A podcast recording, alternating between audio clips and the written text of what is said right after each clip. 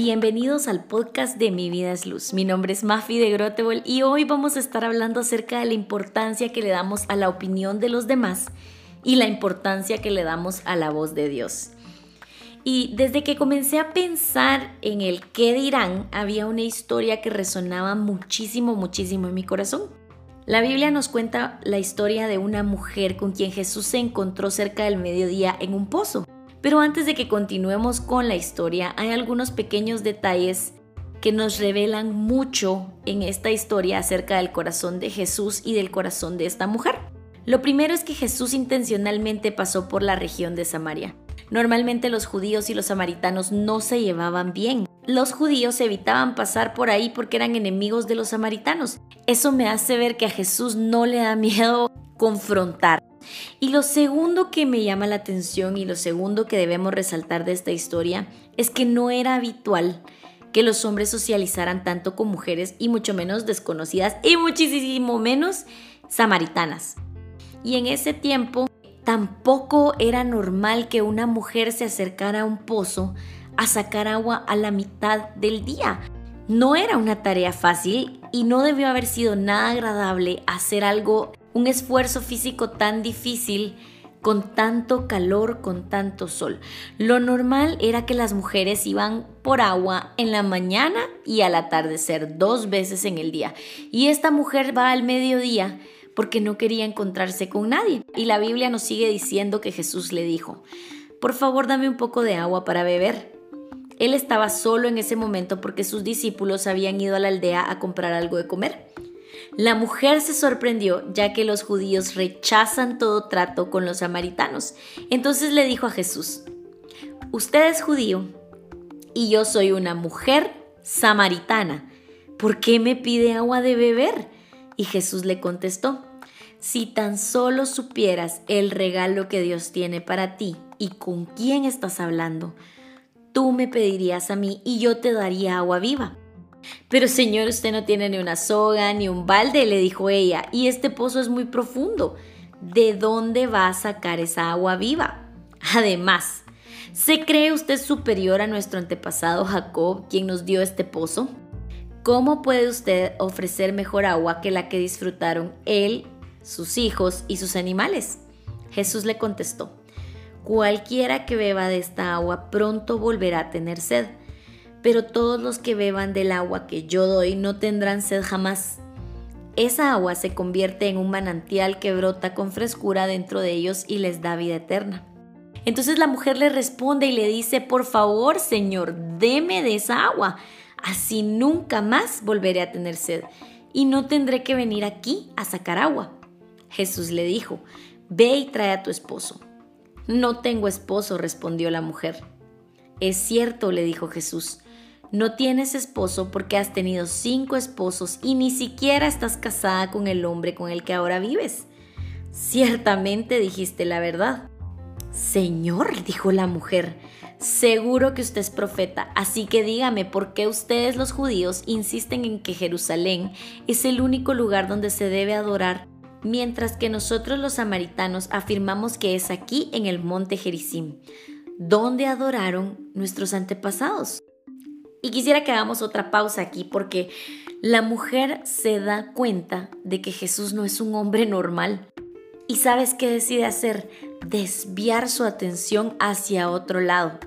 Ella se da cuenta que Jesús sabe más de lo que ella pensaba. Y tal vez sea mejor hablar de política y de conflictos que de nuestra propia vida. ¿Y cuántas veces tú y yo evadimos hablar de nuestro corazón con Jesús?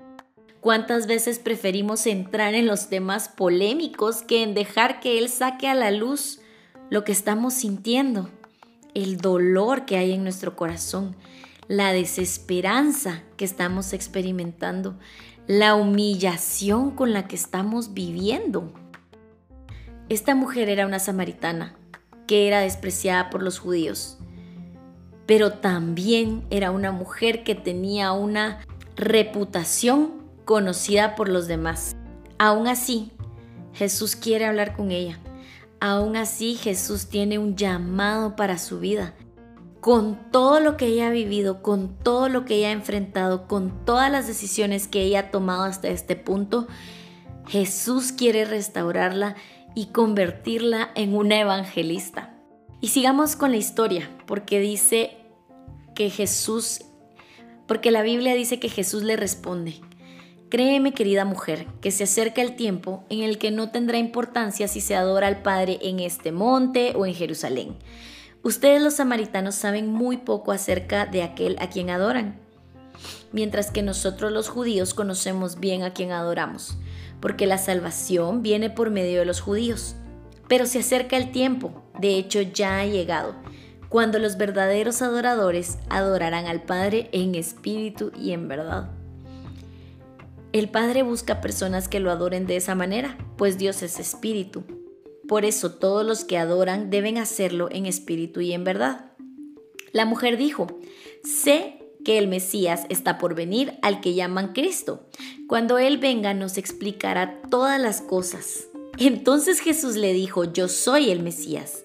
Y justo en ese momento volvieron sus discípulos y se sorprendieron al ver que Jesús hablaba con una mujer pero ninguno se atrevió a preguntarle, ¿qué quieres de ella o por qué le hablas? La mujer dejó su cántaro junto al pozo y volvió corriendo a la aldea mientras les decía a todos, vengan a ver a un hombre que me dijo todo lo que he hecho en mi vida. ¿No será este el Mesías? Y así la gente salió de la aldea para verlo. Esta historia está en Juan 4, en los versículos del 6 al 30. La mujer iba al pozo para sacar agua, con el calor del mediodía, bajo el sol, para evitar el contacto con las personas. Ella iba a mediodía para evitar las críticas, para evitar el juicio de las otras mujeres, para dejar de ser el motivo de los chismes, para que no la vieran, para que no le hablaran. Ella no quería contacto con los demás. Ella no quería seguir siendo el blanco de sus críticas. Ella no quería seguir siendo la mujer de la mala reputación delante de todo el mundo y prefería hacer todo el esfuerzo de sacar el agua una vez en el día. Prefería hacer todo el esfuerzo de hacerlo al mediodía, cuando nadie más quería hacerlo, para evitar la humillación, para evitar el que dirán. Y entonces llega Jesús. Llega Jesús y transforma su vida. La Biblia nos cuenta cómo ella dejó el cántaro y dejó atrás toda la vergüenza porque encontró algo que es mucho más valioso que el que dirán. Ella encontró algo que es más valioso que su reputación. Ella encontró al Cristo, al Mesías, y el mundo tenía que saberlo. Las personas que vivían en esa aldea, las que tanto la criticaron, las que tanto la veían y rechazaban, esas personas tenían que saber que ella había encontrado al Cristo y al Mesías. Al inicio ella se emociona con la idea de poder tomar de esa agua que Jesús le está ofreciendo para no volver a tener sed y no tener que volver a salir. Ella encuentra en Jesús una solución temporal en su mente. Esta solución no quitaba la vergüenza, sino que quitaba la necesidad de enfrentarse al mundo, quitaba la necesidad de convivir con otros. Pero en cambio, cuando entiende lo que verdaderamente está pasando y quién es realmente el hombre con el que está hablando, tomar de esa agua se traduce en vida eterna y esta nueva vida que ella encontró no la lleva a esconderse, sino la lleva y la invita a querer que todos alrededor de ella experimentaran de esta agua.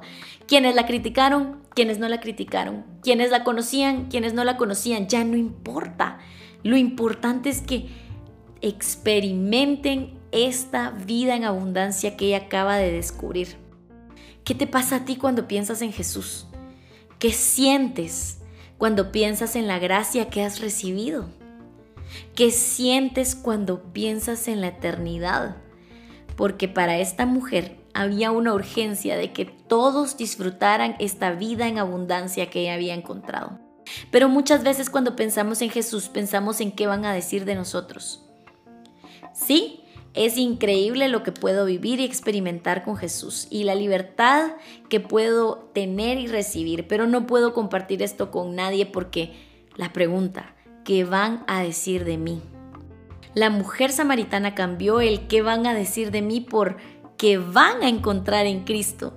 Y quisiera decirte que esto es cuestión solo de convicción y de entender, pero te estaría mintiendo, porque yo misma pasé dos años con todo listo para comenzar con este podcast, sabiendo que esto era lo que el Señor me estaba llamando a hacer.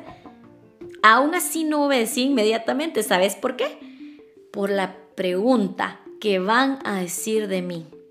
No solo quienes me conocían antes de conocer al Señor, sino los que me conocen hoy en día, ¿qué van a decir de mí? ¿Qué van a creer que quiero con esto? Y me recuerdo que una de mis oraciones o uno de mis pensamientos era, Dios, yo no soy influencer, yo no soy gurú, yo no soy life coach, yo no soy nada.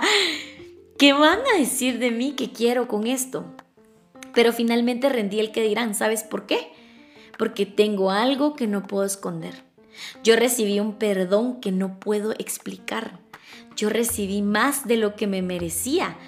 Y más que eso, recibí más de lo que yo sentía que podía anhelar recibir. Y entrar en una relación con Dios ha sido lo mejor que me ha pasado en la vida y yo necesito que tú lo veas y lo experimentes en tu vida también. Yo necesito que tú lo entiendas. Necesito que tú veas que el mundo a tu alrededor te necesita. Hay una luz, hay un mensaje adentro de ti, hay una historia de perdón, hay una historia de restauración, hay una historia de restitución. No sé cuál es tu historia, pero hay alguien a tu alrededor que necesita escucharla. Romanos 8:19 me encanta porque dice, toda la creación espera con anhelo el día futuro en que Dios revelará quiénes son verdaderamente sus hijos. ¿Qué significa vivir como hijos? Esa es la pregunta y eso es lo que queremos descubrir y esa es la invitación del Señor para ti hoy. ¿Qué significa vivir como hijos de Dios? ¿Qué te llamó a ser Dios?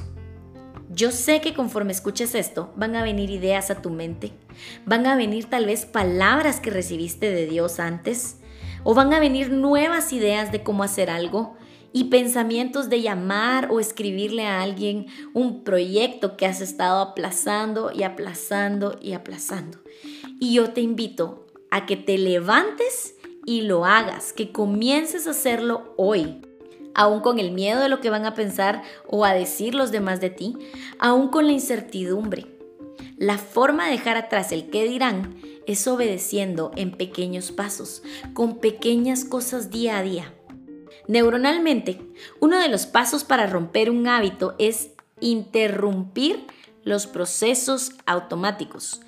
Buscamos agradar a las personas de forma automática, buscamos vestirnos de forma aceptable en nuestro entorno o para las personas que tenemos o que queremos agradar de forma automática, no lo pensamos. Muchas veces buscamos complacer a otros solo porque así estamos configurados. Desde niños vivíamos tratando de complacer y agradar a nuestros papás, vivíamos tratando de complacer y agradar a nuestros maestros, a cualquier persona que estuviera sobre autoridad, a nuestros amigos alrededor queríamos agradarlos. Entonces se vuelve un proceso automático el vivir para complacer a los demás. Tenemos que aprender que si queremos romper estos patrones, lo primero que tenemos que hacer es interrumpir los procesos automáticos. Muchas veces buscamos complacer a, otros de forma automática y esto lo tenemos que romper y hacer lo que no nos está resultando familiar. Y esto puede llamarse obediencia. Lo que no nos está resultando familiar hoy en día es solo seguir la voz de Dios. Lo que no está siendo automático y natural en nuestra vida es dejar por un lado lo que van a pensar y seguir lo que Dios nos está diciendo y ser obedientes. Bill Johnson siempre decía que si mi satisfacción y lo que me hace sentir grande es el aplauso de los demás, mi caída también va a venir por la crítica de estas mismas personas.